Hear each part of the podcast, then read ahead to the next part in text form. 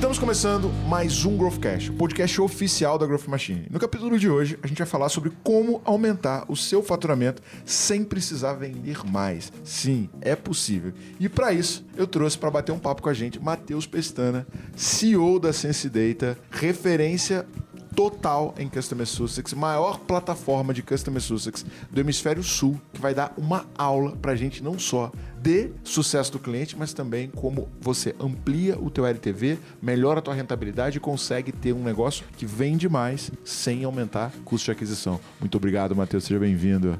Tiagão, eu que agradeço aí, cara. Pra mim é um prazer estar aqui. A gente já tava combinando há algum tempo, né, cara? Tá por aí. E, cara, isso é fato, né? A gente, é, muitas vezes, é, todo mundo que tá em negócios tá pensando em crescimento. Acho que quem tá ouvindo o podcast aqui tá pensando nisso, né, cara? Pô, como é que eu faço para crescer mais? Mais. É, crescer mais não necessariamente é apenas vender mais, né? Quando você pensa em crescimento, imediatamente na sua cabeça vem, cara, preciso crescer, então preciso vender mais. Mas muitas vezes você se esquece talvez do maior ativo da tua empresa, que é a base de clientes. Quem já comprou alguma vez com você, quem compra recorrentemente com você, porque cada vez mais, e você citou aí na entrada o LTV, né? Lifetime Value do cliente, cada vez mais os modelos de negócio estão tendendo para modelos recorrentes, que não é necessariamente um modelo de assinatura, né? Hoje, por exemplo, a Sense Data tem vários clientes, né? Como empresa de Customer Success, você deve imaginar assim: ah, Matheus, então a Sense Data deve ter apenas clientes do mundo de assinatura de recorrência ou de SaaS, que é onde de fato a prática começou. Cara, hoje um dos maiores players de bens de consumo do Brasil é cliente da Sensidata. Você fala, pô, Matheus, mas espera aí, como? Esse cara entrou no mundo de serviços? Esse cara criou uma plataforma de assinatura? Não, esse cara tem um negócio recorrente. Vou me explicar. Imagina que você uh, é uma indústria de bens de consumo, certo? E tem um portfólio de produtos de consumo: sabonete, desodorante, massa de pão, é, maionese, ketchup, perfeito? Para você fazer o seu produto chegar na ponta, você passa por um cara que é o varejista. Um mercadinho perto da tua casa, ou a padaria, o restaurante, etc.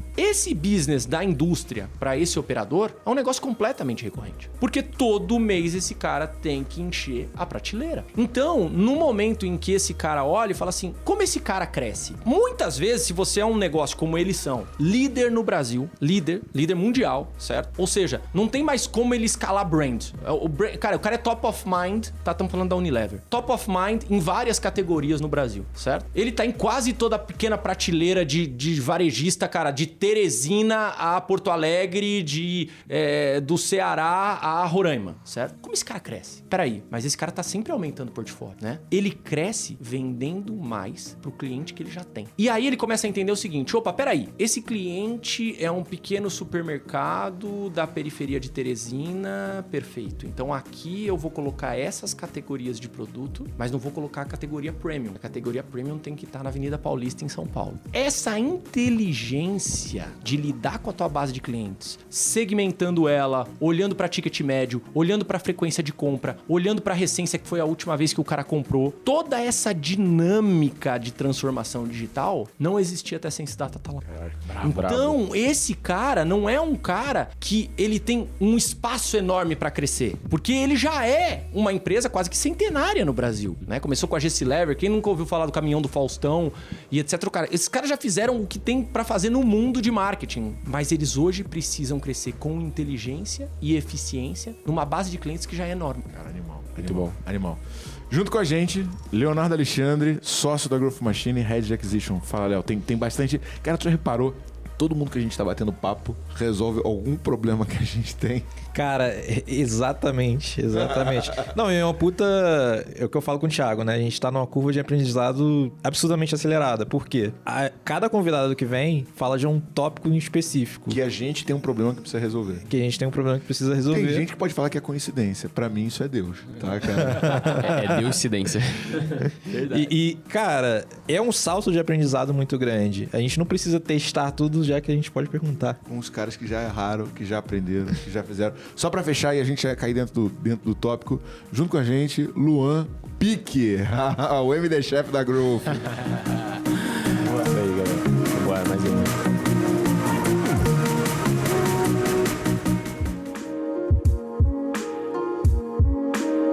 Matheus, só pra galera entender, só pra você contextualizar, cara, conta um pouquinho a tua trajetória, né? Como é que você caiu nesse mundo, né? E, cara, o que você puder falar de Big Numbers da Sense Data também, e quem é a Sense Data? Legal, vamos lá, Thiago. Eu acho que, bom, você tá envolvido um pouco nessa história, acho que é legal contar é, um pouco dessa Cara, a gente tem uma trajetória. história boa É, tem, uma, tem ótimas histórias pra contar. Não sei se todas são publicáveis aqui, mas tem, um- tem uma, tem uma parte que dá pra publicar, brincadeira. Mas é, o ponto é, eu, ah, por formação, historicamente, sou um cara que venho do mundo comercial em empresa de software, mas olhando muito pra grandes players. Eu comecei minha carreira na SAP, que é claramente uma grande escola de vendas enterprise, né? Ou seja, Cara, se você pensar as 500 maiores da Exame, boa parte delas tem SAP ou já transacionou com SAP ou usa SAP em algum A aspecto. propaganda da SP é 10, 7 a cada 10 empresas de capital aberto usam SAP. Exato. É real. né? É real, é real, eles vão nessa linha. E ali foi uma grande escola pra mim desse mundo enterprise, né? Que é um mundo de vendas específico, é um mundo de vendas de ciclo maior, de ticket maior, de muito relacionamento, ah, mas que coloca também muito número, muita ciência, porque, cara, quando eu entrei na SAP, ela já era uma empresa de capital aberto, então você tinha toda uma área de sales operations, toda uma área de controle de pipeline, etc. Ou seja, todo, todo meu, a minha formação em vendas foi ali. Só que, em algum momento, eu falei, poxa vida, é legal, mas esses caras são alemães, assim, eu queria estar um pouco mais próximo da liderança, né? Ou seja, a SAP no Brasil é uma subsidiária, né? Tá longe da decisão, não é o maior mercado, sendo Brasil, você tem outros mercados na frente. E aí eu recebi um convite e fui pra TOTUS, né? E é muito interessante, porque na TOTUS ah, já era o contrário, já era uma estratégia de volume, né? Ah, e lá na TOTUS eu descobri uma coisa que na SAP não me contaram, é que se você olhar o mercado de ERP, o Brasil é o único país no mundo onde a SAP não é líder. No mundo. Caraca. Por causa da TOTS. Por causa da TOTUS, né? Também um pouco por causa das peculiaridades brasileiras, principalmente no É, âmbito o alemão fiscal não tributário. entender, né, que a gente tem 87 mil regras tributárias e leis diferentes, não. regida pelo município, pelo estado, pela origem, pelo sei lá o quê, pelo KNAI, o cara... Exatamente. Exa Ué, cara, pra você ter uma ideia, o Brasil era o único país do mundo que tinha uma célula de desenvolvimento específica na Alemanha, com brasileiros. Não, e, e aí, pra, a galera não vai saber, porque é um episódio secreto, né? mas vocês entenderem, o que fez o Jander Martins se tornar rico como ele é hoje foi a MasterSaf, que era a empresa que resolvia esse problema da SAP. Porque assim, todo software, toda tecnologia tem uma coisa que a gente chama de localizar, que é você chegou no país, você tem que estar de acordo com as legislações locais. O alemão não conseguia entender como é que ficava. E a MasterSaf resolveu exatamente isso. Ela fazia a localização da SAP no Brasil e aí, cara, ele contou essa história. Esse é um podcast que um dia a gente vai fazer, né? Mas vocês- agora vocês entenderam de onde vem o Jander. Exato. Caraca, E, e- e- uma trajetória. é, Quando, quando eu chego na TOTUS, eu começo a me deparar menos com executivos de carreira e mais com empreendedores. A TOTUS é uma empresa que se formou comprando outras empresas. Se eu, se eu não me engano, ela já comprou umas 50 hoje em dia. Mais de 58 na tua época, hoje tá em 60 e pouco. Então, uma máquina de aquisições, até porque tinha feito um IPO super bem sucedido, precisava investir aquele dinheiro em algum lugar.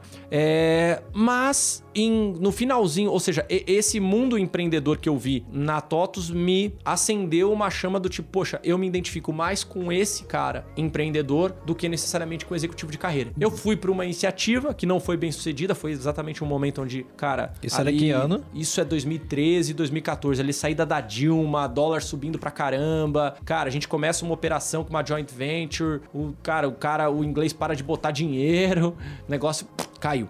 Não, e só, só um paralelo, tá, cara? Você não faz bem a tua jornada do herói, tá? Aí puxão de orelha durante o Faz podcast. sentido, faz sentido. Mas vocês veem o cara, fez um exit, cara, milionário, é, tá fazendo uma história de sucesso incrível. E muitas vezes fala assim: o Matheus, e eu, eu, quando eu conheci ele, eu fiz esse julgamento dele. Playboy. Olha lá.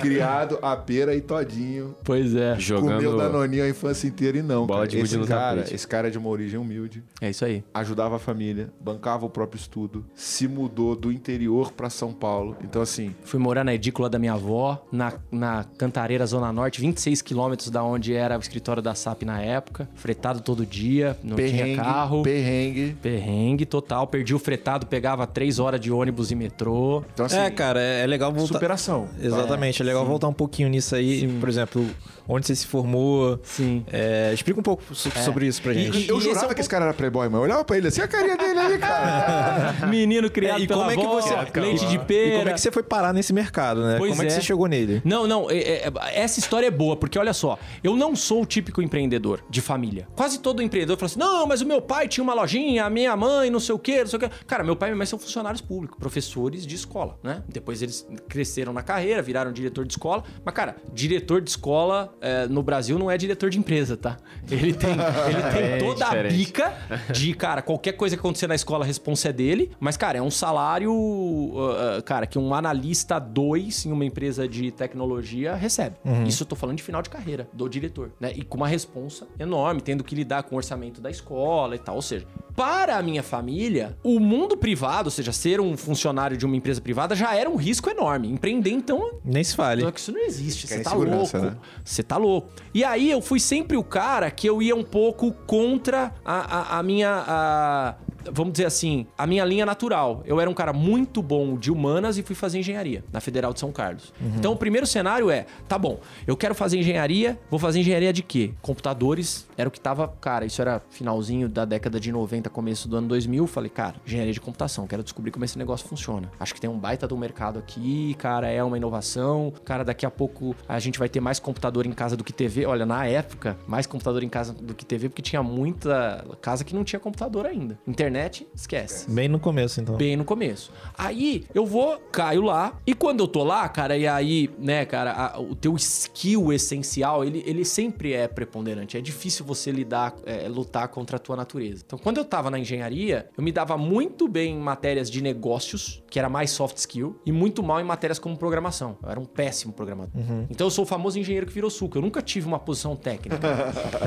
Muito boa. Eu nunca tive uma posição técnica. Aí eu falei, cara, tá bom, mas eu gosto do business software. Eu, eu me encantava com isso. Eu falei, cara, quem é uma empresa que junta negócios e tecnologia? E aí eu fiz uma matéria de sistemas de informação onde a gente estudou um caso de implantação SAP na, na 3M. E eu me encantei com aquilo. Falei, pô, cara, um sistema que integra várias áreas da empresa, que gerencia o financeiro, contábil, compras, chão de fábrica. Falei, quero trabalhar nessa empresa. Aí entra o segundo momento. Pô, mas como é que eu vou trabalhar numa empresa que está em São Paulo, estudando em São Carlos? Por que, que eu fui para São Carlos? Porque eu não tinha dinheiro para me manter em São Paulo.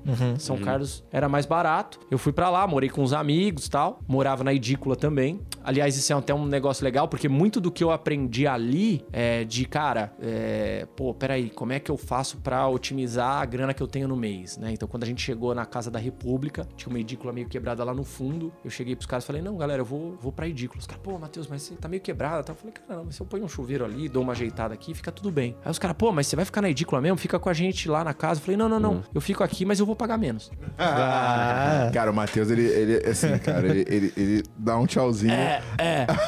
Custo é, é- é que nem unha, né, cara? Cresceu, você tem que cortar. Então, é, um pouco desse aprendizado de, cara, nunca nada é muito fácil, sempre naquele, naquele, naquele ambiente de escassez, puta, tem pouca grana e etc. Criando as oportunidades. E aí, a, a criar oportunidade na SAP foi meio isso, porque eu descobri que a USP de São Carlos, eu fazia federal, tinha um convênio com a SAP para estágio. Aí eu falei, cara, vou lá bater na, na porta dos caras. E a hora que eu cheguei, os caras, não, mas peraí, esse estágio aqui é pro pessoal da USP, não é pro pessoal da federal. Eita. Eu falei, ah, mas tem alguma coisa que fala que não, eu não posso Não pode. entrar, tentar entrar? Aí os caras olharam e falaram, "Ah, sabe que a gente nunca pensou nisso? Volta daqui uma semana. E depois, quando eu entrei, eu acabei entrando no processo, eles falaram, Matheus, o que definiu a tua entrada foi o primeiro dia que você apareceu aqui. Caraca. Que foi o quê? Atitude. Cara, você saiu lá da federal, você veio pra cá, você bateu na nossa porta, nem a gente tinha pensado nisso. Você questionou ainda por que, que eu não posso, né? Durante o processo, cara, você também desempenhou bem, porque não é só atitude, também tem competência técnica, né, cara? É, o cara pode ter aquela baita atitude, mas, cara, minimamente no você tem que mandar bem também. naquilo, né? Pô, É. eu sou um vendedor de grande atitude, de grande atitude que não vendo, é complicado, né? É muito provável que um vendedor de atitude venda bastante, mas pode acontecer que não. Se você não vender, desculpa, meu amigo. Essa tua atitude tá de repente direcionada pro lado errado ou de repente na condução do processo comercial, você não tá sabendo lidar com o cenário.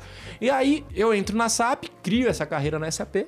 E aí, long story short, que foi aquele comecinho que eu já contei, eu tô aqui em, em 2014, é, saí dessa operação que não deu muito certo, buscando alguma coisa para fazer. Um amigo em comum, que é o Gustavo Pagotto, que já teve aqui, inclusive, falando com vocês, me apresenta o Thiago. E o Thiago fala: pô, Matheus, eu tô aqui numa operação, uh, cara, e, pô, você toca São Paulo pra mim? É. Deixa, deixa, deixa eu contar esse parada que esse parada é legal. Uhum. Cara, eu montei a máquina de vendas na, na, na, Project Builder, começamos a escalar. E quando eu fui fazer uma análise do faturamento, eu vi que 80% da receita da empresa estava em São Paulo e a gente não tinha um escritório em São Paulo, né? E, cara, puta, velho, o Pagoto ele tinha me vendido o Good Data, né? Uhum. Que é, que é um, um BI lá que você cria dashboard, tipo um Power BI, uhum. só que ele tem uma função de ser mais embedado dentro do software, que criou o nosso plano Enterprise dentro da Project Builder. E eu falei, mano, esse cara é muito brabo vendendo, velho. O Pacuto, cara, ele negociou, ele pegou um avião, foi lá no Rio, imprimiu, chegou com um contrato, falou: assina essa porra aí, que sei lá, eu só vou embora se assinar esse contrato e lá, lá. E eu falei assim, mano, se eu tiver um cara desse em São Paulo, com a quantidade de lead que eu tô gerando pra São Paulo, cara, eu vou conseguir dobrar o faturamento da empresa de novo, né? E em paralelo eu conversando com um fundo querendo investir uhum. na empresa. E aí eu falei, pô, você não, você não se interessa? Ele falou, pô, cara, tô aqui na, na, na TOTS, pra mim não dá, mas, cara, tem o meu ex-chefe. aí. Que era eu. Fomos. A gente foi o quê? A gente foi almoçar? A gente foi almoçar. A gente foi almoçar ah, continua, ali no, no, no, no, shopping Cidade Jardim.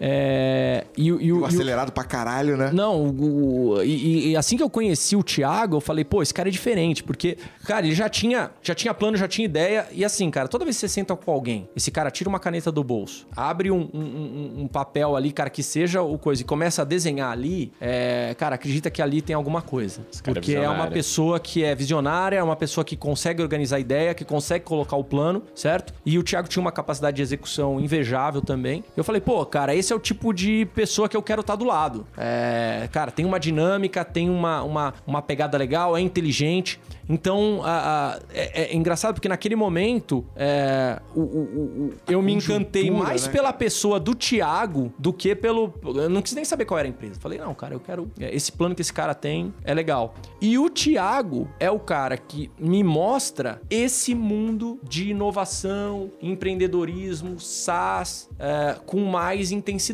Ele começa a me, me dar uma visibilidade. Porque assim, naquele momento eu tinha trabalhado em operações já estabelecidas que é muito diferente de trabalhar numa operação que está se estabelecendo. É muito diferente. É muito diferente você trabalhar numa operação que já chegam 500 leads por dia. Porque esse cara tá há 20 anos trabalhando brand, há 20 anos trabalhando mercado, há 20 anos fazendo propaganda. SAP e TOTOS, que eram experiências que eu tinha tido, estavam nesse foram. TOTOS já tinha feito a campanha com a Marília Gabriela, já tinha estado em, em cara em tava pra caramba. Tava nos aeroportos. Ou seja, é, tinha resolvido ali, ou, ou estava resolvendo a, a, questão, né? Isso é algo que nunca se resolve, né? Você tá sempre evoluindo. Mas já era uma operação com 500 litros por dia. É diferente você pegar uma operação e falar assim. Ela, ela já tinha passado pelo, pelo, pela parte de análise de métricas, já tinha uma, uma estabilidade maior. Já né? tinha uma estabilidade maior. Mas essas empresas, exatamente por estarem nesse platô, tinham muito pouco contato com as novas estratégias de crescimento. Então a palavra growth, growth hacking, entre outras coisas, não se aproximava dessas operações, né? Ou seja, o marketing de conteúdo o inbound marketing, as ferramentas de automação, a nova dinâmica de redes sociais, podcast, YouTube, toda essa dinâmica que tava que, que era engraçado, porque o mundo B2B via isso como venda B2C. Ah, não, mas isso aí é coisa para e-commerce, cara, Google e tal, é B2B, isso aí não funciona, né?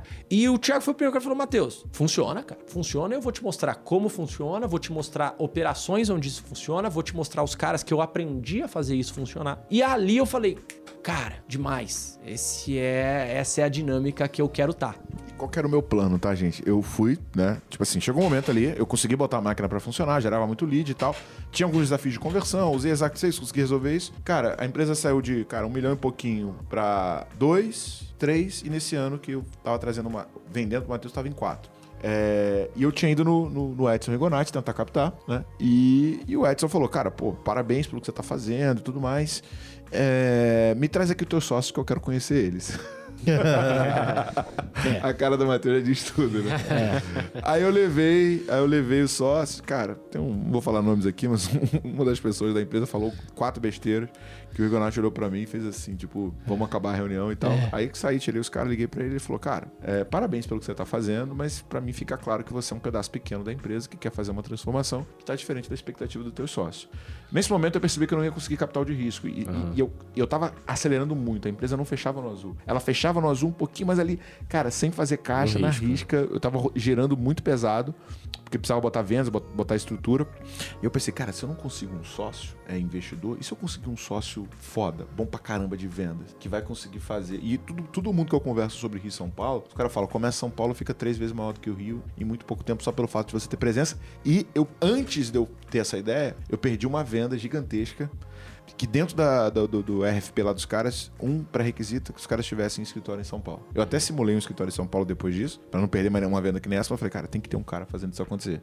E aí, né, batendo nesse tempo. Mas o meu plano era o quê? Meu plano era, junto com o Matheus, criar uma operação em São Paulo, bootstrap, fazer com que o Matheus, pegando os leads de São Paulo, explodisse a conversão. Com isso, a gente faria caixa, montaria uma operação, essa operação compraria do Rio, né? E aí a gente dominaria o mundo. Exato. A ideia, a ideia era essa. As coisas funcionaram bem, mas tanto eu como o Thiago, acho que nesse mesmo momento que o Edson também falou com ele, falamos assim, cara, acho que o negócio não é aqui, né? É, mas a semente estava plantada. Então, nesse momento, É a história do que não dá pra desver, né, cara? é, não dá. Eu é, abri uma porta do mundo assim, o, o- cara, o Matheus parecia criança, meu irmão. não dá, não dá Numa pra loja de doce no, no RD Summit, né, cara? É, é, cara, eu falei, poxa, meu, isso aqui é tudo que eu já vivi elevado à quinta potência numa dinâmica moderna, numa dinâmica é, é, é, onde você tirava um pouco do ranço que era que vinha de uma, de uma operação já estabelecida e algumas burocracias que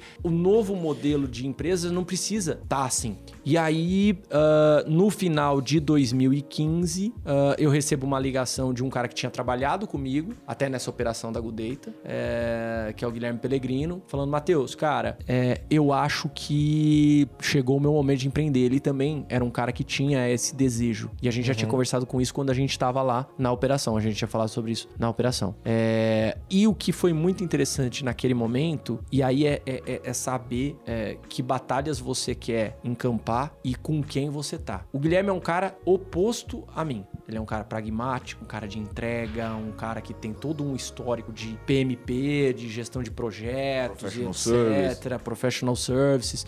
E todo mundo sempre falou: nossa, o Matheus e o Guilherme é meio arroz com feijão, leite e café, são complementares, né, cara? É um negócio que a mistura dá bem e tal.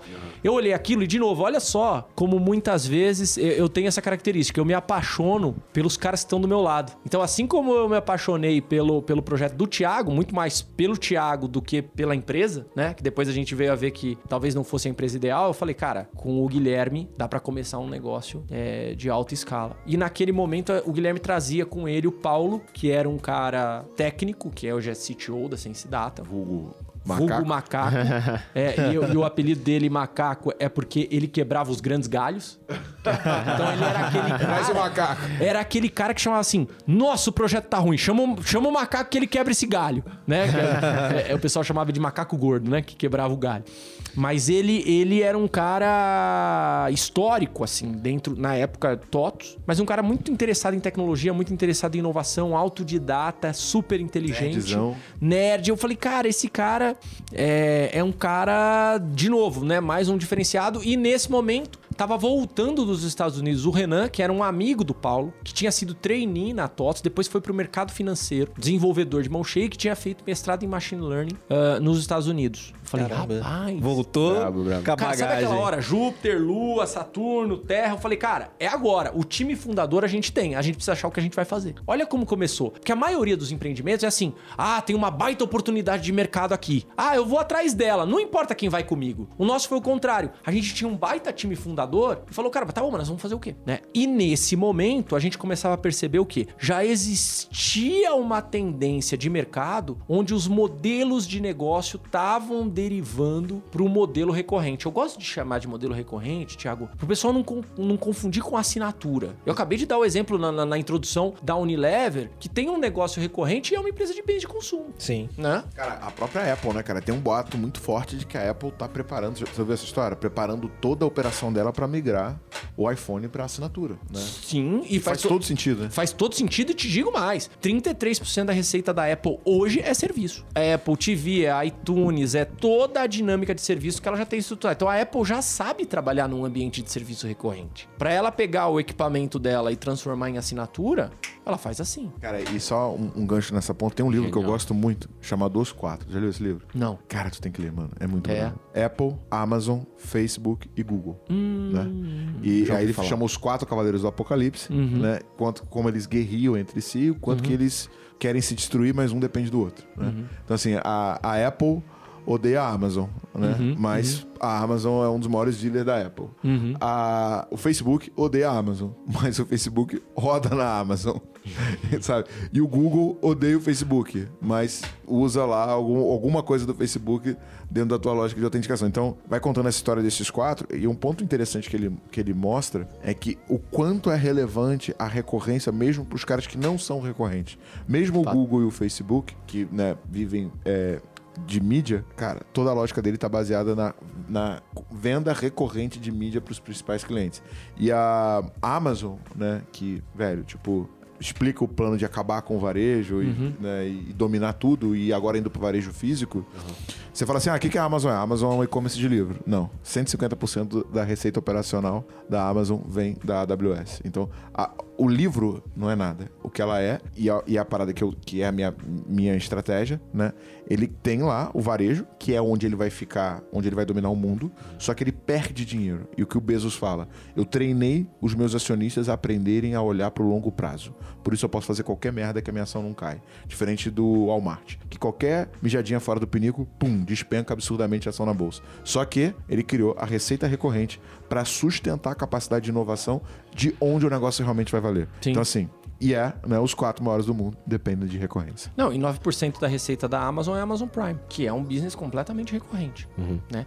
E, e, esse é um ponto interessante, porque a dinâmica e a construção que a Amazon fez do conceito de marketplace, né, fez com que, por exemplo, o Mercado Livre se tornasse cliente da Sensidade. Não, peraí, Matheus, calma. Customer Success, você está fazendo alguma coisa para o cliente do Mercado Livre? Não, mas eu estou fazendo a gestão da jornada do seller, a gestão da jornada jornada do vendedor no Mercado Livre. Que hoje, não sei se vocês sabem, mas são mais de 3 milhões de pequenos negócios no Brasil. Ou seja, a escala é enorme. E esses caras correspondem a 25% da receita do Mercado Livre. Por quê? Porque quando você vira marketplace, você tira muito dinheiro do vendedor com serviços. Porque se você é um, é um cara, um pequeno varejista que quer vender online e vai para o Mercado Livre, você vai precisar de meio de pagamento, você vai precisar de crédito, você vai precisar fazer propaganda, você vai precisar de logística logística, você vai precisar de entrega last mile. Todos esses elementos que eu falei que você vai precisar vender online são serviços que o Mercado Livre vai vender para você. Então existe uma jornada do seller para fazer esse o, o, o ganho do marketplace não está apenas não está apenas no é, na no quanto ele tira de comissão uhum. na venda, mas ele está em muita parte em cima dos serviços que ele vende para o seller. E esse seller tem uma jornada que ele entra, fala, ah, não sei vender online. Não, peraí, nós vamos fazer um onboarding teu. Tá, tá, tá, tá, tá, tá, tá. Opa, já tô com a minha lojinha pronta. Maravilha. Ih, mas a minha lojinha performou legal, mas ela podia estar tá performando mais. Ok. Que tal fazer propaganda dentro do Mercado Livre? Ah, é? Ah, não, tem o Mercado Livre Ads. Igual o Google Ads. Só que dentro do Mercado Livre. Ah, é? Vai dar mais visibilidade para você, tal, tal, tal. É categorizado. Tal, tal. Ah, legal, quero. Ah, paga tanto. Ah, tá bom. Ah, pô, mas eu preciso receber também com, a, com um cartão de crédito, tal, tal, tal, tal, tal. Não, beleza, tá aqui, ó, meio de pagamento. Ah, mas, cara, eu preciso adiantar esse, essa venda porque eu não tenho fluxo de caixa. Não, não tem, não tem problema. Mercado pago, eu te dou crédito. Você tá girando um business em cima de 3 milhões de pequenos empresários, né? Eles construíram um ecossistema, né? Exato. Essa é a dinâmica. A construção do ecossistema, isso que o Thiago trouxe, é poderosíssimo. Quando você olha para o teu negócio, ou seja, qual é o, é, o, é o ecossistema do teu negócio? E quanto você consegue ganhar de dinheiro de jogando em ecossistema? Exatamente. Exatamente. Analisando isso que você tá falando, se você pensar na Apple, é o que eles estão fazendo. Exato. O serviço de assinatura, eles estão agora é, streaming, a- celular, a- aplicativo, jogos. Uhum. A- a- agora eles têm é, aquele serviço de, de, de jogos com assinatura, que você ganha alguns jogos no próprio celular. Então, cada vez mais eles estão construindo um ecossistema maior, né? E dominando outros mercados, acessórios. Aham. Léo, por quê, cara? Por quê? E aí eu vou voltar no tema do nosso podcast de hoje. Cliente, cara. O maior ativo desses caras é que eles têm o cliente, entendeu? A base de cliente tua é a tua mina de ouro. Então é o que o Thiago falou. Como é que você aumenta a receita sem, em teoria, aumentar custo de aquisição? Porque a tua base de cliente tá ali. O que, que a Apple tá fazendo quando ela tá fazendo isso? Ela tá pegando uma base de clientes enorme que ela tem e tá falando assim: peraí, mas esse cara também pre- Tem outros problemas. também tem outros problemas, mas se eu já tô com ele com o dispositivo móvel na mão, pô, então vou fazer aqui. E ela começa a girar essa dinâmica em cima do cliente. Por isso o sucesso do cliente é tão importante. Por isso o sucesso do cliente não é uma prática só para manter cliente em recorrência, para reduzir churn, etc, que também é, mas é principalmente uma estratégia de growth moderno.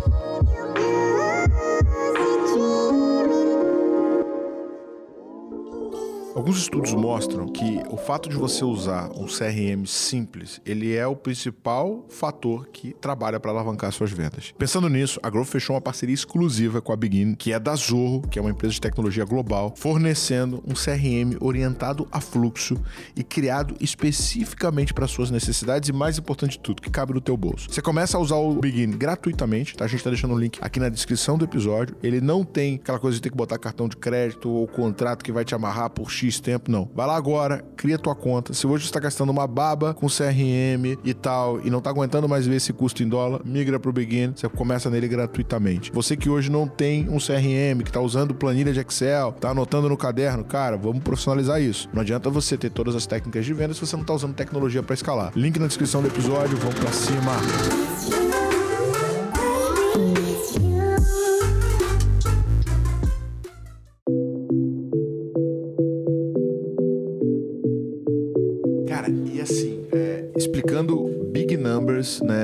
Um pouco de como funciona o Sense Data nesse processo. Porque Legal. assim, a última vez que eu vi né, Aham, o Sense Data é quando eu ainda tava na RPFlex. Né? aham.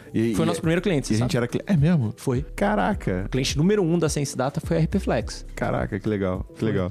E, cara, tinha lá uma série de desks, informações de LTV, cara, playbooks e tal, mas imagino que deve ter evoluído muito, né? Evoluiu, evoluiu muito e evoluiu muito numa direção, Thiago, é, que é essa direção de dados acionáveis. Já vou falar um pouco sobre esse conceito, tá? Que é o que nos permitiu sair apenas do conceito de empresa de assinatura, SaaS, e ir para um mercado onde hoje Ambev é nossa cliente, Unilever é nossa cliente, uma Prevent Senior é nosso cliente, o Mercado Livre é nosso cliente, porque eles estão usando esse conceito de dado acionável para gestão de jornada, que pode ser a jornada do cliente, mas pode ser também a jornada de um parceiro, de uma franquia, de um franqueado, de um seller, que em marketplace isso é crucial para o negócio, porque inclusive é gerador de receita, não é só uma questão de sobrevivência. Ah, mas indo nessa linha, Tiagão, a Sensidata é uma empresa que começou no início de 2016, né? Ah, é uma empresa que a gente optou por uma estratégia de crescimento que a gente chama de bootstrap, ou seja, a gente não levantou nenhum capital de risco, a gente foi com os próprios, com as próprias forças, é um empreendedorismo mais raiz. Acho que tem muita gente que deve estar ouvindo o podcast que talvez tenha semelhança nesse formato,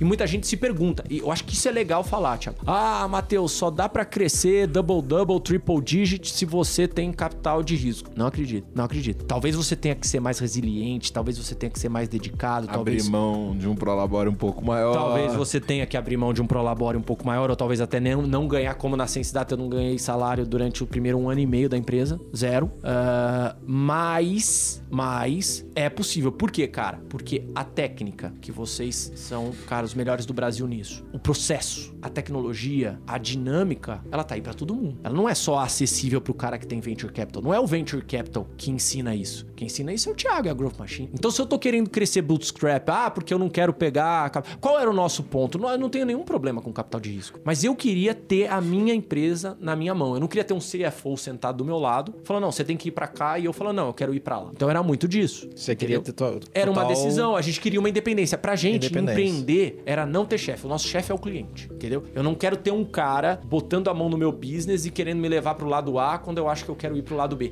E Customer Success no Brasil precisava disso, porque não era um mercado pronto. Não era um mercado de milhões. Não era um mercado tipo, nossa, vai lá. Muita gente falou pra gente assim, pô, mas vocês são bons, por que vocês não fazem alguma coisa pra vendas? Customer Success, ninguém tem interesse nisso. Eu falei, o quê? Não tem interesse agora. Mas vai ter. Mas vai ter exatamente o que vocês falaram no início. Talvez se eu estivesse falando sobre Customer Success com a Growth Machine dois anos atrás, você falasse, ah, Matheus, agora a gente tá tracionando e crescendo. Só que agora você tem uma base de clientes gigantesca. E essa é a realidade de 80% dos nossos clientes. 80% dos meus clientes, na minha primeira abordagem comercial, eu não consegui vender. Um ano, seis meses depois, o cara voltou e falou, Matheus, tripliquei de tamanho, cara. Eu não sei o que eu faço com a minha base. Tá tudo degringolando, chamado explodindo, inadimplência explodindo, nego querendo cancelar.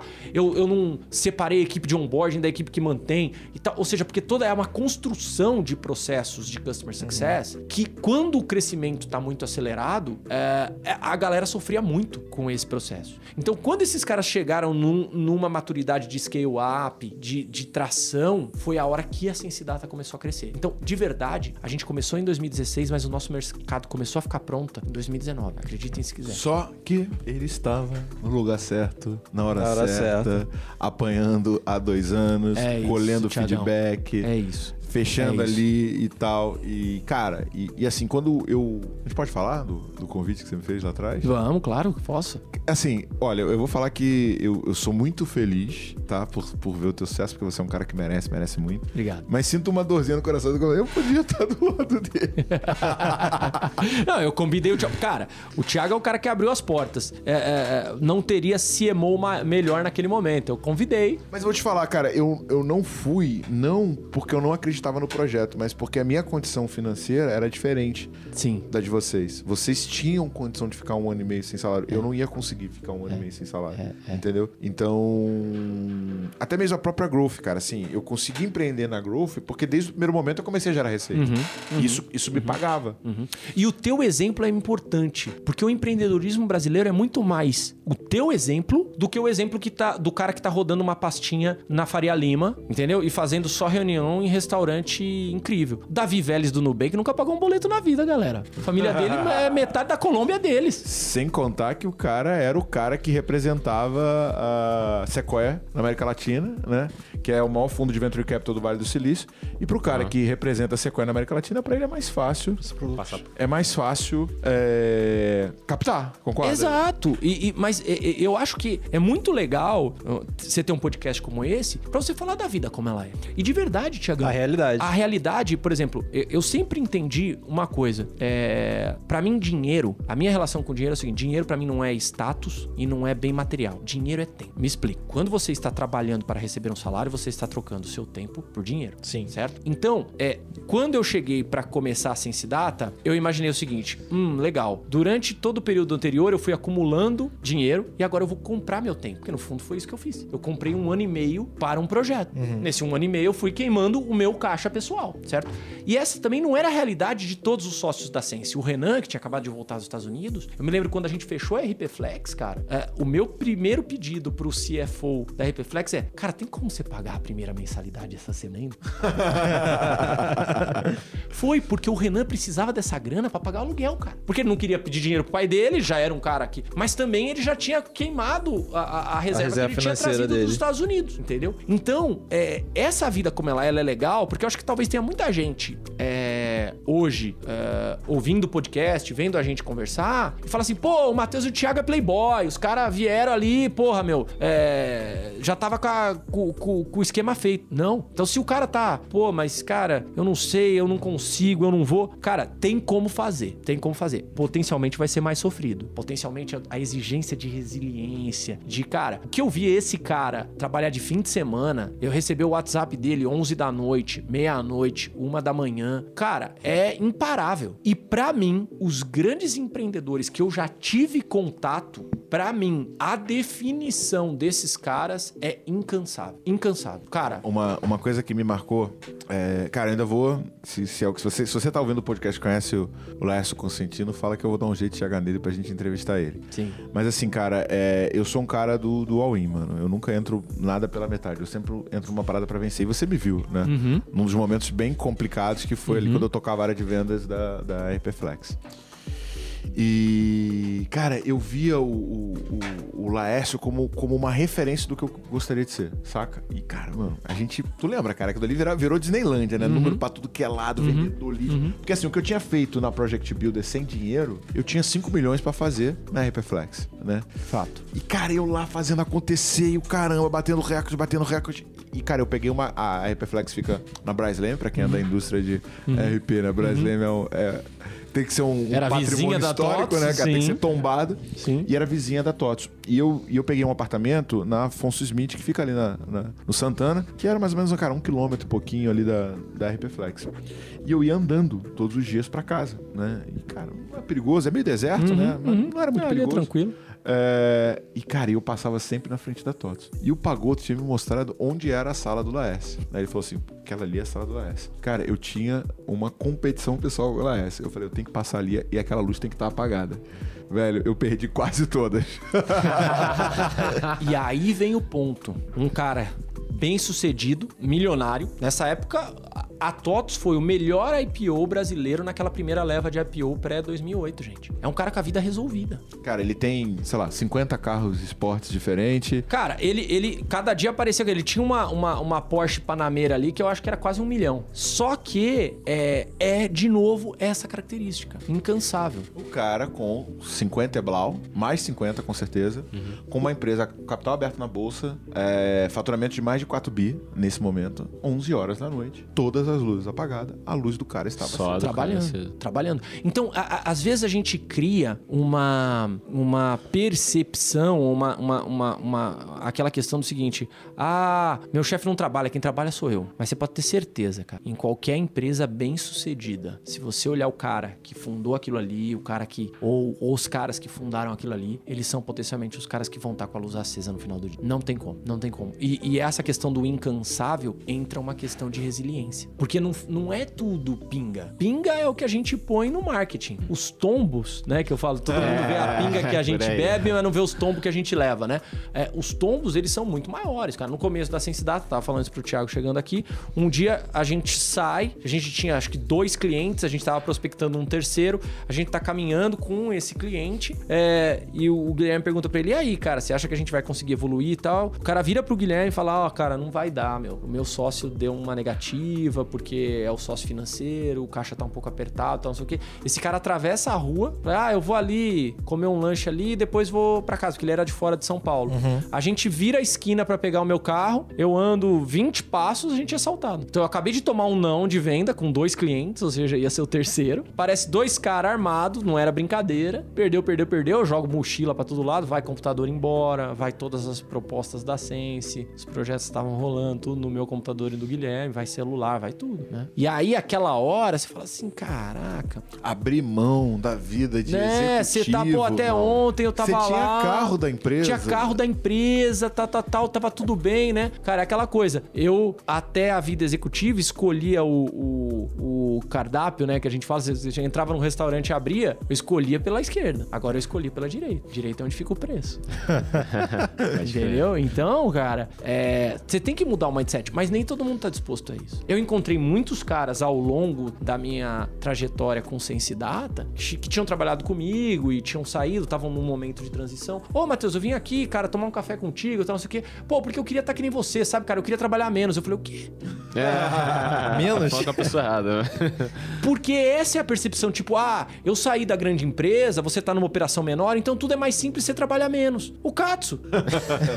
Porque depois que você vendeu o dia inteiro, você tem que ir lá emitir a nota fiscal, mandar pro cliente, ver se recebeu, dar uma olhada se tem dinheiro no banco pra pagar o salário, pagar o aluguel do escritório, caramba, quatro, isso ninguém vê. E quantas vezes você fica sem salário porque você é a última conta que vai ser paga? Cara, pandemia. O nosso plano de pandemia, ele incluía zerar salário de sócios se fosse necessário. Porque a pandemia, ela teve, ela teve um empurrão no digital, e eu não posso dizer que a Sense Data não se aproveitou disso. A pandemia, para negócios da Sense Data, ela foi um, ela foi um acelerador, porque ela digitalizou muito o business. Então a gente tá na dinâmica de digitalização. Ela também acelerou o nível de capital em empresas nascentes que são grande parte dos nossos clientes. Então, é até complicado dizer isso, mas a pandemia para negócios da Sense Data, ela foi um acelerador, como vários outros negócios digitais, qualquer um que tem um e-commerce ou coisa desse tipo. Não, a gente também. Foi um Gabriel falou. acelerador. Um acelerador A gente começou com 11, tá com 70. novos, novos modelos de venda, inside sales, formas como você aumenta. Cara, tem muita gente que até pré-pandemia o cara não sabia qual- como é que eu vendo sem, sem bater na porta do cara. Cara, Como é tipo, que eu vendo sem fazer é. um cold calling, né? Ah, porque o cara não tá mais no escritório para atender o telefone. E, e- foi um dos grandes desafios que alavancou muito a nossa venda. É que toda a lógica quando você faz construção de lista, você, você baseia no telefone da empresa, né? E não no, no telefone celular do fundador. Inclusive é um dado sensível. E, cara, o telefone ninguém atendia mais, né, cara? Não tinha mais uma secretária na empresa.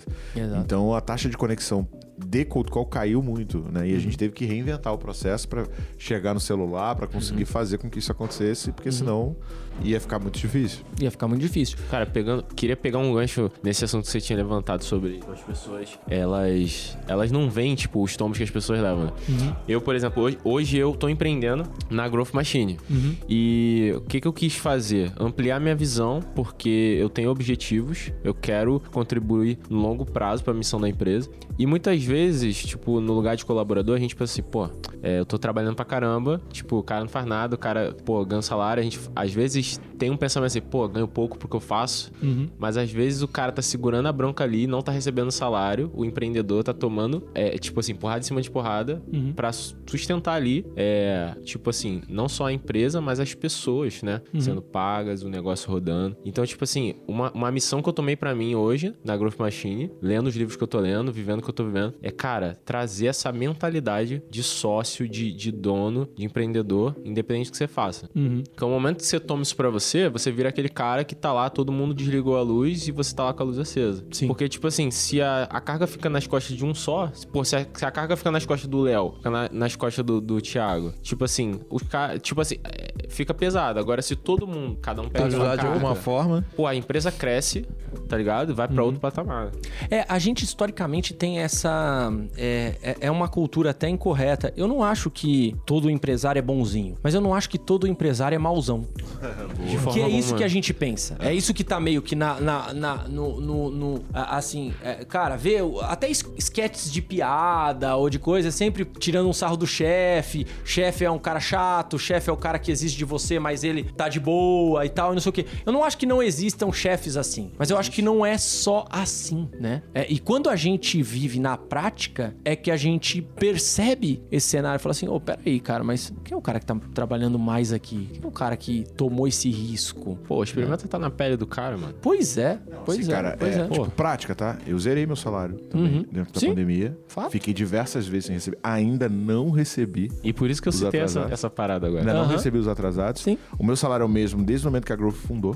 Tá? Então eu não tive nenhum momento. Eu vejo toda hora. A gente botou cargos e salários, plano e tal, e o caramba. E, cara, e agora botamos de impasse. Cada hora tentando, tipo, aumentar. A gente tem um desafio de aumentar o nosso ENPS, né? Então a gente, a gente mede. Não o NPS, o, O ENPS, o ENPS de employee, né? É, pra quem não sabe, é, é uma métrica pra medir a satisfação dos colaboradores Exato. dentro da empresa. Exato. Uma métrica que foi criada para medir é, promoção de clientes, ou seja, o quanto um cliente é promotor É, da o sua NPS, marca, né? o, o NPS, e agora foi trazida para dentro do contexto corporativo, o ENPS, que né, vem de Employee NPS, que é o NPS aplicado dentro da sua empresa para entender o quanto o teu colaborador é promotor da tua empresa, porque isso, a, a dinâmica de uma coisa que o pessoal fala muito hoje, né, que é o, o employee branding, né, ou seja, o branding de, de, de ser uma empresa atrativa, etc. Ela, ela tá muito associada a, a os teus colaboradores atuais, ou seja, um colaborador teu indicaria a empresa para um amigo, para um parente, né? Ou seja, se esse índice tá alto, isso é, uma, é um viés positivo. Você, Pô, cara, o cara gosta tanto de trabalhar aqui que ele traria as pessoas que ele mais gosta, que ele mais aprecia para Pra trabalhar- aqui também. Então é uma boa métrica de medição. Agora, cara, só pra gente tentar voltar ali para nossa linha mestre, Uhum. é, a galera que acompanha o Growthcast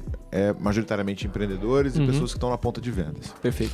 Quando a gente olha para o orçamento das empresas, Uhum. principalmente das pequenas e das médias, até mesmo as grandes, né? Você vai ver que é, o orçamento ele está muito mais destinado para marketing e Uhum. para vendas do que para customer success. A gente gravou um podcast né, sobre Chef Revenue Office, né, que é a função nova que está surgindo, Uhum. Perfeito. somando vendas e marketing e tal, somando é, vendas e CS. Mas, Matheus, cara, é, é contra-intuitivo você dar mais importância para carteira do que para aquisição, Uhum. mas talvez por uma falha cognitiva, as pessoas valorizam muito mais o novo cliente do que o cliente que está em casa. Sim. Né? E Thiago, eu tenho uma resposta clássica pra isso, cara. É porque o nosso modelo de negócio é criado na banquinha de limonada. Me explico. Quando você vai vender um copo de limonada, quando você tem lá 10 anos, eu tô usando o exemplo da limonada, mas pode ser qualquer coisa que você vendeu quando na tua infância, certo? Ou seja, aquilo que desenvolveu a tua primeira mentalidade de negócio na tua cabeça.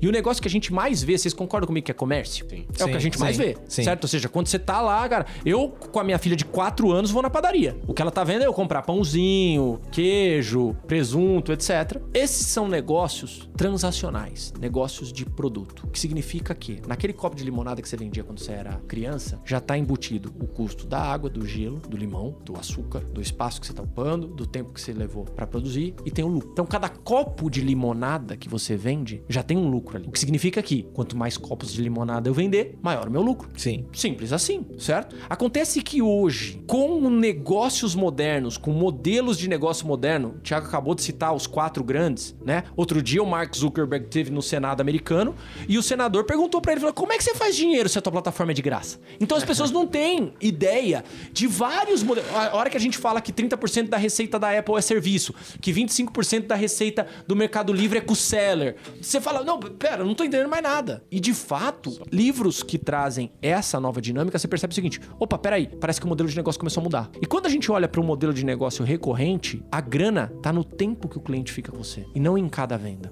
Porque existe um cara chamado CAC, que é o custo de aquisição de clientes, que é uma métrica que mostra quanto eu tô gastando para trazer cada novo cliente. E se você tem um negócio que o cara paga por mês, você tem que, alguma hora, pagar essa dívida. Todo cliente que entra, ele entra com uma dívida, Sim. que é o teu CAC. Você tem que pagar essa dívida. Depois que você pagou essa dívida, você começa a ter lucro. Olha o Lifetime Value entrando aí. Então, Tiagão, quando a gente olha para cuidar da carteira, é contra-intuitivo versus colocar poderio em vendas, é por causa de um pensamento de, cara, a próxima venda me dá, me traz o lucro embutido. Mas com modelos de negócio modernos, não necessariamente isso é verdade. Esse é o primeiro ponto. Qual que é o segundo ponto? E vocês são mestres nisso. Não existe mais hoje, se você quer, be- se- quer ser bem sucedido em vendas, você ser reativo em vendas. Você concorda comigo? Quem é reativo? Quem fica em B2B atrás do balcão Esperando esperando o cliente chegar. Esperando o cliente chegar. não tem Quem como. faz isso, né? Quem faz isso é quem não tá aqui pra contar história, faliu. tá no cemitério das startups. Tá no, no cemitério das startups de qualquer empreendimento. Então o que, que o cara tem que fazer? O cara tem que ser proativo em vendas. Cara, ele tem que buscar o cliente, ele tem que fazer a prospecção ativa, ele tem que ter boas estratégias digitais, ele tem que trazer. Mesmo o inbound marketing, que muita gente fala, ah, o cara pediu a demo. Cara, ele foi empurrado por você a pedir aquela demo, a pedir aquele, a, a levantada de mão, né? Você construiu estratégias pra trazer o cara pra aquele momento. Não é um negócio reativo do tipo, ah, eu fiz um negocinho legal aqui, o cara apareceu. Por que, que a gente é reativo quando a gente vai lidar com a base de clientes? Porque às vezes a hora que o cara vira cliente, a gente faz assim. Ah, beleza, virou cliente. Ó, tá aqui o meu suporte 0800. Se tiver qualquer problema, me liga e vida que segue. Dá até um nervoso ouvir isso.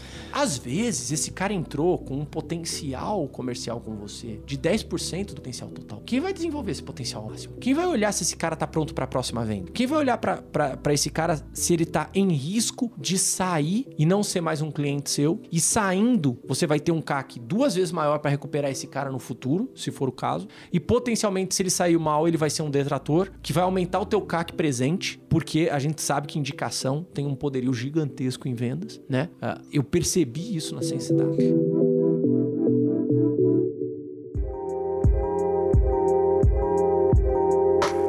Esse é um ponto que eu ia, que eu ia falar, né? Você trabalha muito o sucesso do cliente. Uhum. O quanto isso influencia no processo de indicação, se você tem métrica em cima disso. Totalmente. Não, não, e, até, e até um ponto antes, assim, porque é, ainda na ponta que eu, tô, que eu bati da questão do orçamento, né? É, é contra-intuitivo eu ter um investimento relevante em CS. Uhum. Olha pro tamanho da nossa estrutura, olha pro tamanho da nossa estrutura de CS. Não que a nossa estrutura seja Sim. pequena em CS, mas a gente, a gente investe em CS porque a gente sabe do valor disso. Uhum. Só que eu tenho duas vezes mais, três vezes mais em vendas do que eu tenho em CS. E imagino que de- deva ser o padrão de todo mundo. Uhum. Né? E na maioria das vezes, né, cara, o Ale fala isso. Você deve conhecer o Ale que é, era CRO da Score. Uhum. É, que a galera separa. E aí é um problema administrativo. Aliás, o Ale fez boa parte da, da carreira dele na The One, que foi comprada pela Zenvia também. Sim, sim, sim. É, sim. Uhum. É, o que a galera faz? A galera pega o Customer Success dentro do DRE e não joga no centro de resultados, já viu isso? É. Joga no centro de administração ou no centro de custo que não tem uma correlação com performance. Então, quando eu tenho na minha empresa, né? E aí, cara, esse livro é incrível, dobre seus lucros. O que o cara fala? Separe teus custos por despesas administrativas e operacionais e despesas estratégicas. Qual é a diferença de um pro outro? Despesa administrativa e operacional. Corte sempre o máximo, porque isso não te dá diferencial competitivo. Isso não faz você ir mais longe. Despesas estratégicas ou investimentos estratégicos. Isso faz sempre potencialize, mas sempre visando o ROI desse investimento. No custo eu não quero ROI, o o custo eu quero diminuir. Investimento eu quero ROI. Aí o que acontece quando eu pego Customer Success e jogo dentro da ponta de um centro administrativo? Corta custo. Virou custo. Virou custo. Virou custo. Uma vez eu tava com um CEO de uma grande empresa é, e falei assim: o que, que você terceiriza aqui? Falou: ah, eu terceirizo o que não é core. Falei, então por que, você terceirizou o teu atendimento ao cliente? O cliente não é core? Então tem uma visão ainda arcaica de que é, eu só tenho que servir o cliente porque alguém me exige isso. Ah, então eu tenho que ter uma área de saque, por exemplo, aí falando de, de indústrias em geral.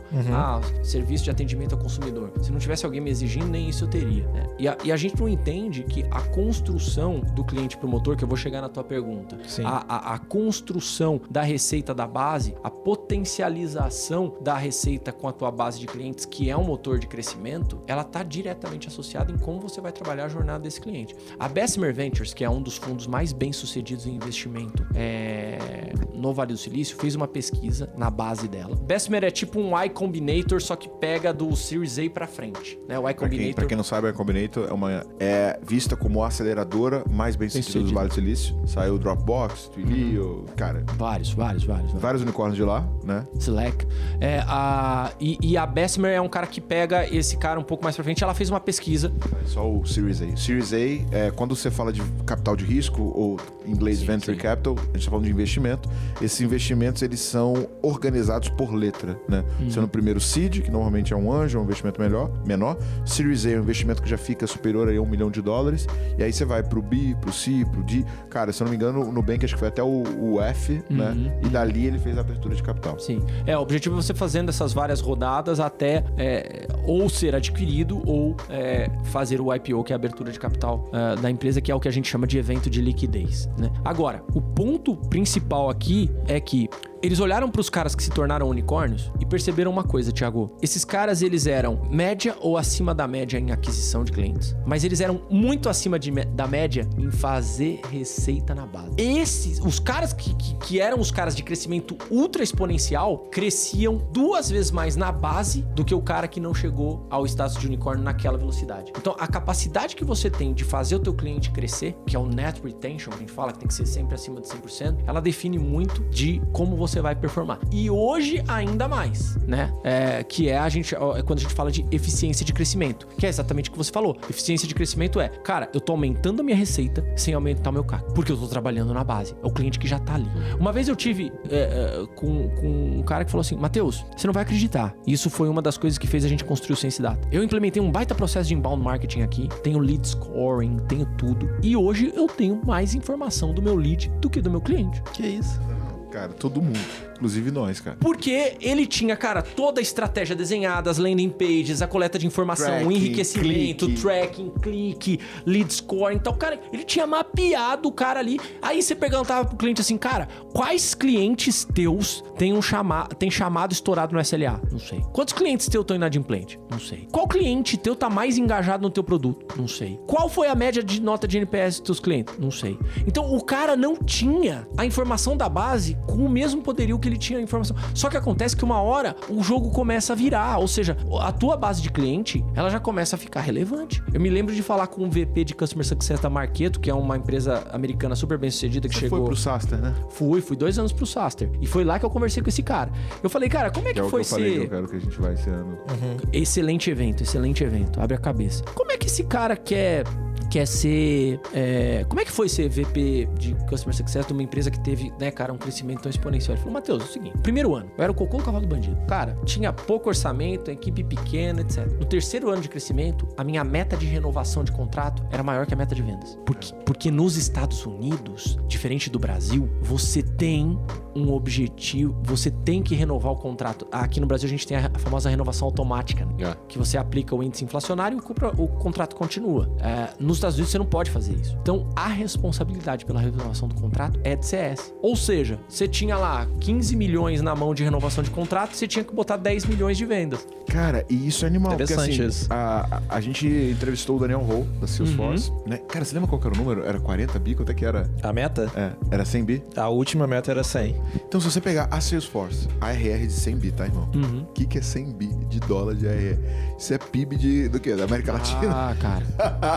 Absurdo. É absurdo. É gigantesco. Agora, de fato, mano, quanto que esse cara vai vender? Percentualmente, vai vender? 5, 6, 10? Uhum. Quanto que esse cara tem que renovar Uhum. pra conseguir chegar no 100 bi? E quando ele chega num tamanho como esse cara, observe como a estratégia de M&A muda. No momento em que uma Salesforce compra um Slack, ela não está comprando um Slack para vender mais Salesforce. O Slack não vai fazer a Salesforce vender mais em CRM. Agora, o Slack vai ser um baita de um cross-sell dentro da base Salesforce. Porque a Salesforce está competindo com quem? Com a Microsoft Teams. Então ela quer dar uma alternativa de comunicação interna para as empresas e o Slack entra dentro dessa estratégia. Então o Slack foi comprado pela Salesforce não para fazer vender mais Salesforce, mas principalmente para você pegar todo o poderio comercial que a Salesforce tem ao redor do mundo e jogar o Fazer Slack cross. como um novo produto de portfólio deles. E o Slack. Uma nova cara, solução. Assim, Uhum. gente, o Slack, é, eu quero entrar nas métricas, mas só citando o exemplo do Slack. Cara, o Slack é uma plataforma de comunicação, para quem não conhece, né? Que seria semelhante a um WhatsApp corporativo. Só que ele tem uma estrutura de comunicação mais orientada a canais, né? Então, o que a gente tem nos grupos hoje no WhatsApp, a principal função do, do Slack é ter esses grupos e você interagindo, só que, cara, ele se transforma numa plataforma de desenvolvimento, né? cara, por exemplo, você consegue, tem, tem empresas, na Sambatec eles têm isso, você consegue pedir iFood pelo, pelo Slack, você consegue ir pegando a API dele aberta e criando várias aplicações. E a, Micro, e a Salesforce adquiriu o Slack por 26 bi, quase 27 bi de dólar, né? E, cara, como é que é a estratégia de vendas do Slack? Cara, o Slack é gratuito, você pode ir lá acessar o Slack agora, fazer download, baixa.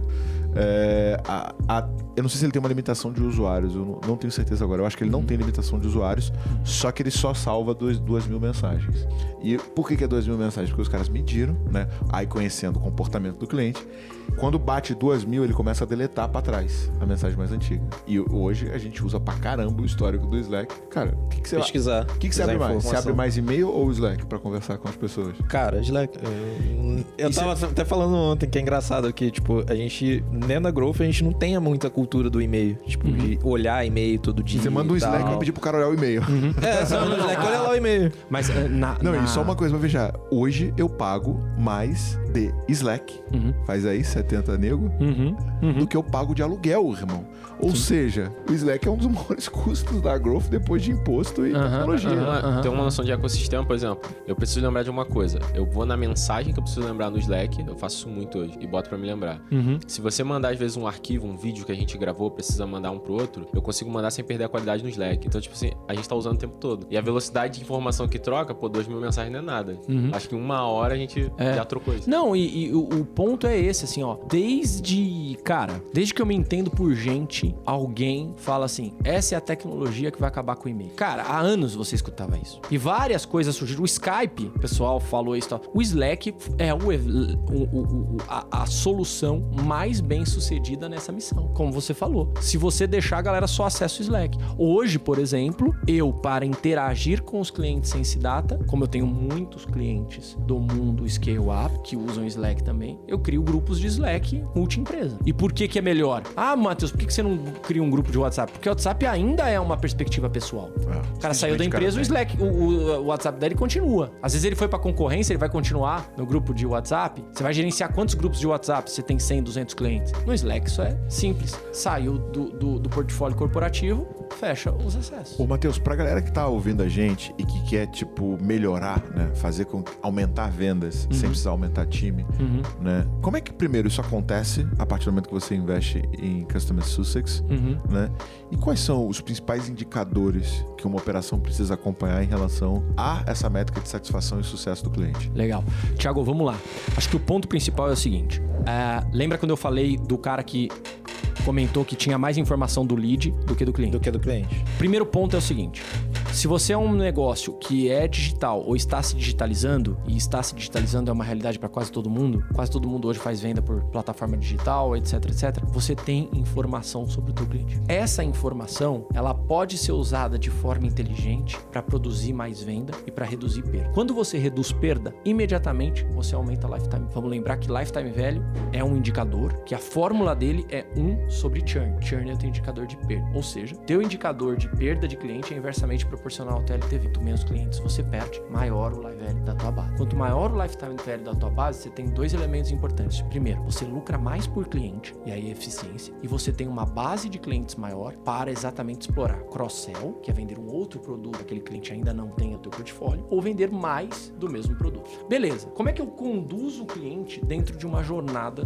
é, positiva de expansão? Primeiro, a gente tem que deixar de gerir só funil, a gente tem que gerir taça. Matheus, o que é isso? Funil comercial, taça de cliente. Ou seja, depois que você vende, você precisa expandir. Então você tem que mapear entre os seus clientes segmento, tamanho, porte, comportamento, engajamento, para que você possa conduzir esse cliente no formato ideal para maximizar a jornada. O que é maximizar a jornada? Primeiro, acelerar time to value. O que é time to value? Tempo que esse cliente percebe o valor. O que que é isso? Cara, em três meses eu percebi o ROI de ter investido na Growth Machine. Meu número de conversão melhorou. E aí, a métrica, Thiago, ela depende muito do negócio do cliente ou da área que você está ajudando. Então, por exemplo, a Growth Machine está ajudando o cara a crescer, ele vai olhar para métricas comerciais. Conversão, geração de leads, é, CAC, entre outras coisas. Muitas vezes é teu papel mostrar para o cliente que isso está acontecendo. Ele não consegue perceber sozinho. Então, a primeira missão de Customer Success é mostrar o valor que você está entregando para ele. Não, isso é um passo, tá? É, cara, uma, uma das aulas grandes que eu tive de Customer Success foi com o pessoal do LinkedIn, cara. Uhum. Você fecha o LinkedIn, a primeira coisa que ele faz é uma reunião,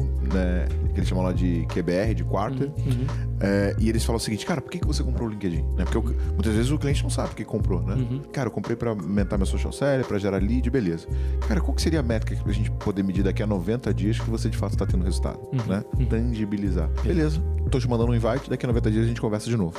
E isso é processo. Assim como você estabelece processos comerciais de, cara, quantos touches você vai fazer com o cliente, em que canal, como vai ser o formato, etc. Customer Success você tem a mesmo tipo de dinâmica de prática. Olha, em 90 dias eu vou colocar já uma reunião com você, onde você vai trazer o decisor, que o decisor é o cara que assina o cheque, e mostrar para ele o valor gerado. Então isso pressiona o time do cliente e o time da empresa a gerar valor de fato. Cara, e Porque que daqui 90 acontece? dias tem a hora da verdade. Cara, é, eu, É, ou você vai mostrar resultado É, ou não. exato. Cara, o, a gente, o Gil, né, que é o nosso head de Customer Sussex, ele chegou pra mim, cara, a empresa tinha explodido de vender, explodido de vender, bateu o recorde de receita que nunca tinha batido antes. Uhum. Aí ele chegou, pô, os caras estão pedindo cancelamento. Eu falei, cara, como assim? Cara, eles pediram cancelamento, porque eles disseram que pô, o projeto é muito bom, que a gente tá, fez algo muito legal, mas que agora eles vão seguir.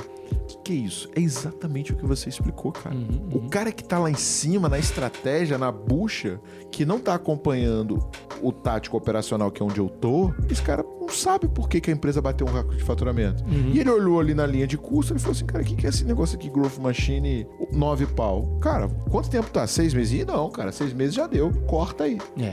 E, e esse é um ponto importante, porque o teu cliente esquece como era antes. Depois de seis meses, nove meses, se você tem uma plataforma digital ou se você transformou o processo dele, o cara começa a falar assim: ah, mas. É, que- pô. Porque assim, tem desafios, certo? Então o cara vai estar com a tua ferramenta, mas ah, a ferramenta podia ser melhor. Só que ele esquece que antes ele usava planilha, entendeu? Então você tem que sempre relembrar o valor que você agrega. E você tem que ter estratégia de jornada. Pra quê, Tiagão? Pra, no momento em que você entrega o valor, ter o next sell. Cara, vamos dar o próximo passo? E se agora você comprar o plano Enterprise? E se agora você agregar esse serviço? Aí entra a máquina de crescimento e expansão. Porque a expansão ela se dá pelo cara comprando mais do que ele já tem. De repente você começou na unidade tal, na franquia tal do cara, ele tem mais 18 unidades, então, pô, vamos rolloutar isso para outras unidades. Isso é upsell. Ou seja, você tá vendendo o mesmo serviço que a unidade de São Paulo faz para a unidade Rio de Janeiro. É a mesma coisa. Só que você pode já estar aí, beleza, você vendeu para todas as unidades do cara. Hum, e agora, qual é o próximo passo? Não, mas tem um serviço adicional que você ainda não tem. Isso é cross-sell. É o que o cara ainda não tem. Cross-sell é o exemplo que a gente deu agora há pouco. Slack na base Salesforce. Sim. Então é um outro produto que o cara ainda não tem para aumentar o quê? Aumentar o lifetime value, porque você tá aumentando o ticket médio por cliente. Então um cara que você tinha um ticket médio de 9 mil com ele, você vai colocando cross-sell, daqui a pouco esse cara tá em 10, tá em 11, tá em 12. E de fato, galera, eu vejo isso na sensidade. O ciclo de venda comercial em base é 3 a 5 vezes menor do que o ciclo comercial de um novo. que nós temos 400 leads na nossa base, prontos para comprar, e você se matando de gerar lead no Google, É isso, é Facebook, que a gente poderia estar aumentando. Se eu aumento 10% a receita desses clientes, ou seja, 10%. Mano, olha só, você tá pagando hoje é, 6,870. Eu tô trazendo aqui mais 600 reais, tá? Que isso aqui vai te dar, cara, 20 minutos a mais de sales enablement. Que a gente tem uma, a gente faz sales enablement para todos os clientes. Quer? 600 reais, mano. Seis- Você me paga quase 7 mil reais. 600 reais. Você paga? Sim. E aí entra uma questão. Aí você vai me perguntar assim, Matheus, onde que o Sense Data entra nesse jogo? O Sense Data é o cara que vai unificar os dados do teu cliente, construir insights para te dizer o seguinte: desses 400 clientes que você tem, você pode abordar 200. Esses caras estão prontos para comprar. Tem 200 caras que a ação agora não é de venda. A ação agora é de melhorar o serviço, aumentar o engajamento, porque esse cara tá usando pouco do que ele já tem. Se você for tentar vender agora, vai dar problema. Quer ver um exemplo que eu uso muito? Quem aqui já foi abordado por um comercial de uma empresa que você já é cliente oferecendo um produto que você já tem? Diversas, Diversas vezes. Isso é falta de conhecimento de base. Porque o que, que o cara assume? Eu vejo o Thiago falar muito sobre isso. Ele assume que venda é pesca de tarrafa. Então gera a lista de 2 milhões de clientes com uma conversão de 0,5. Beleza. 99,5 daqueles 2 milhões vão ficar potencialmente puto com você. Eu queria comprar, não estava pronto para comprar, não tô usando o que você tem e etc. Ou seja, você atritou 99,5 daquela lista de 2 milhões para converter 0,5. E se você for para uma lista de 150 mil, mas a tua conversão for 40%? Porque aquele cara tá na hora de comprar. Porque você monitorou o engajamento dele e ele tá usando quase o limite do serviço que você já vendeu para ele, ele tá pronto para comprar. Vontade de desligar o podcast. Ah, é muita coisa. Mas não é. Esse é exatamente o que o Thiago. Essa é. A, a, a gente acabou de dar um resumo do que o Thiago acabou de falar. Tudo isso é venda em base de cliente, com inteligência de dados, sem aumentar CAC. E o que, que acontece no oposto? Quando a empresa tem um, um churn é, elevado e com, cara, um LT muito baixo e tá adquirindo cliente pra caramba. Tiagão, aí, é, e muitas das empresas que se tornam clientes da Sensidata estão exatamente nesse cenário. O cara cresceu muito, a área de tra para trabalhar a jornada e o sucesso do cliente ainda não está completamente estruturada, então tá turbulento aqui. Ele continua jogando. É mais ou menos assim, cara. Imagina que você tá com água até, até aqui, Eu vou uma complementar, vou complementar isso aí que você tá batendo, né? Uhum. Qual seria a estrutura ideal que esse cara tem que atingir? É, já vamos falar sobre isso. Tem métrica pra isso também, mas o ponto é, é como se você estivesse numa piscina com água até aqui. Você sabe que daqui a pouco essa água você não vai conseguir mais respirar. Tem um cara com uma mangueira com 5 mil litros hora continuando a encher a piscina. Esse cara não tem que fechar essa. Quem tem que dar um jeito de criar uma, de botar uma prancha, aumentar o tamanho da piscina, etc. É o time de customer success. Não dá pra fazer a dicotomia do tipo, ah, não, eu, eu odeio a dinâmica customer success e, e vendas andam em caminhos opostos. Isso pra mim é o começo do fim. Eles andam em caminhos completamente conjuntos. E aí o que que acaba acontecendo, Léo? Primeiro ponto é o seguinte, vamos lá. Você começa a vender, começa a crescer. O que que é o teu time de CS? O teu time de CS é onboarding. Então, basicamente é os caras que estão pegando os novos clientes e preparando esse cara pra usar o teu produto, pra consumir o teu produto ou pra levar do ponto A pro ponto B. Beleza? Certo. Beleza.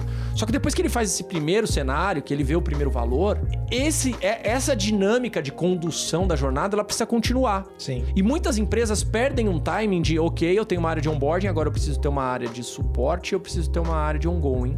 E elas demoram para estruturar isso. No que elas demoram para estruturar isso, o cliente que tá saindo de onboarding começa a ficar desassistido. E quem começa a churnar é esse cara, não é o cara que acabou de entrar no onboarding. Então, o primeiro sentimento que você tem de, ai caramba, tá dando alguma coisa errada na minha base, tá aumentando o nível de satisfação, de insatisfação, meu, meu, meu SLA de resposta de chamado piorou, meu, meu NPS piorou, é porque você tá deixando de estruturar uma área para atender o teu cliente em ongoing. Por quê? Porque você tá fazendo exatamente o cenário reativo. Você tá falando assim, não, mas eu já tenho uma área de suporte, se ele tiver qualquer problema, ele me liga. Tá mas essa não é a dinâmica do cliente. Eu tava, eu tava ontem na, na Ambev, que é cliente nosso, falando exatamente isso. Um cara que tá num bar, ou que tá no show do Coldplay, ele não comprou Corona pra ter que ligar no atendimento da Ambev porque não chegou. Ele comprou Corona pra fazer o show dele bombar, pra fazer o bar dele vender mais. Se ele ligou porque o produto ainda não chegou, tá errado. Então pensar em customer success não é pensar em atendimento, porque muitas vezes o teu cliente não compra o teu produto ou o teu serviço com a expectativa de, ah, não, mas eu vou ter que acessar lá omnichannel, posso acessar por telefone, por chat, por WhatsApp, por não sei o quê. Porque hoje todo mundo acha que o lindo é isso. Ah, eu tenho um omnichannel no atendimento. Você tem que pensar em sucesso do cliente. O ideal é que o teu cliente não te ligue. É que a tua jornada seja tão linda que ela consiga entregar sucesso pro cliente de forma natural. Agora, isso não é fácil. Você precisa de atendimento. Cara, a gente precisa de uns três podcasts pra fechar esse papo, né,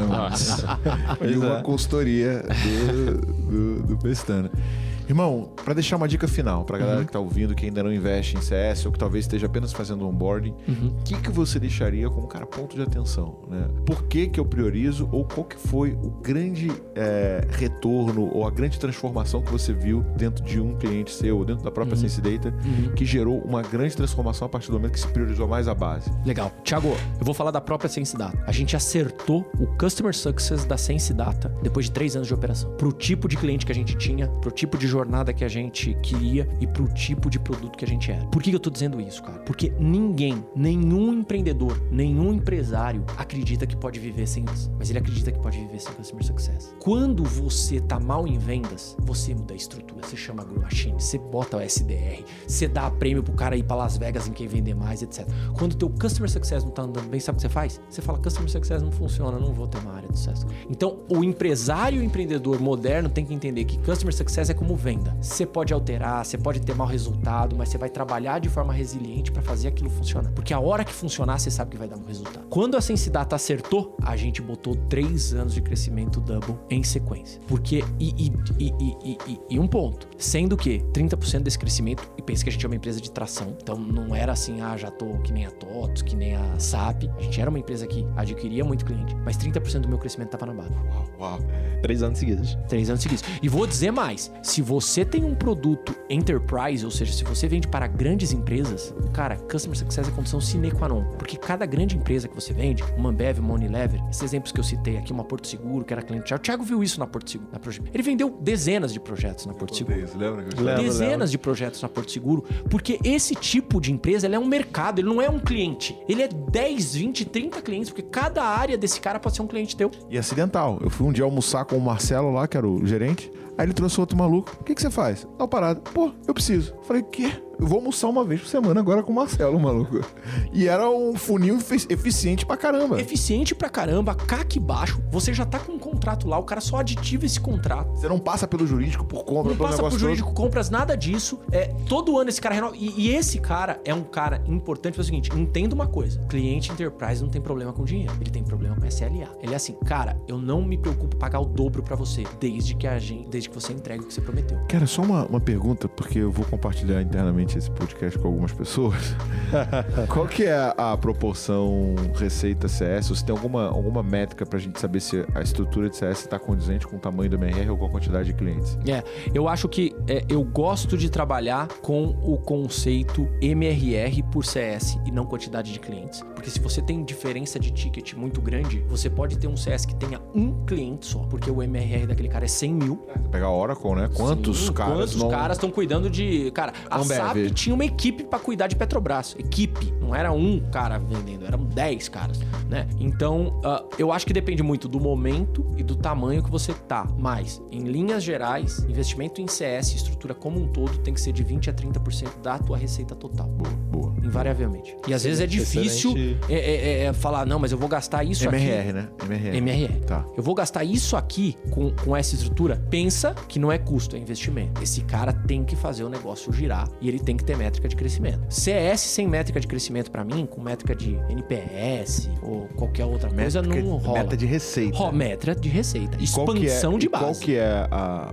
uma boa métrica de expansão também, assim, percentualmente? Vamos lá. Se você tá, tá em momento de tração num mercado enterprise, de 50% pra cima. 50%? No mercado enterprise. Se Mas você é um mensal? cara SMB. Mensal? não, não, anual. anual Eu trago anual. mais 50% mais 50% por ano. da minha base atual só dali, sem considerar meu- minha, minha cota de vendas. Sem considerar a tua cota de venda. Cara, porque aí, a gente- assim, e, e o Ale me falou isso, tá? Não sei se você concorda, que quando você muda o CS do centro de custo né, administrativo operacional para o centro vendas, marketing e receita, Uhum. você aumenta o teu valuation. Aumenta. Aumenta o teu valuation, por quê? Porque esse cara deixa de ser custo, passa a ser despesa. Passa a fazer Então, a composição do teu LTV e do teu CAC. Teu lucro operacional aumenta, porque esse cara é responsável por receita. Então você tem que ser inteligente também na alocação do, do teu gasto na tua empresa. Você tem que mostrar pro investidor para que, que você tá usando cada um. E Customer Success não deveria ser custo operacional. Customer Success é despesa comercial, cara. É despesa comercial. Por quê? Lembra quando você me perguntou de indicação, Léo? Sim. Cara, se você é um cara que quer explorar.